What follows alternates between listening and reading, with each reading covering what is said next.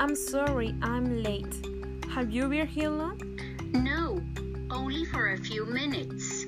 So, have you chosen a restaurant yet? I can't decide.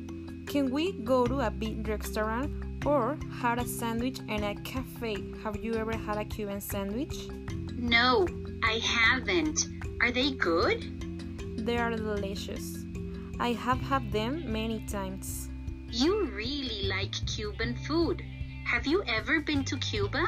No, but I went to college in Miami. I ate empanadas and rice and beans all the time.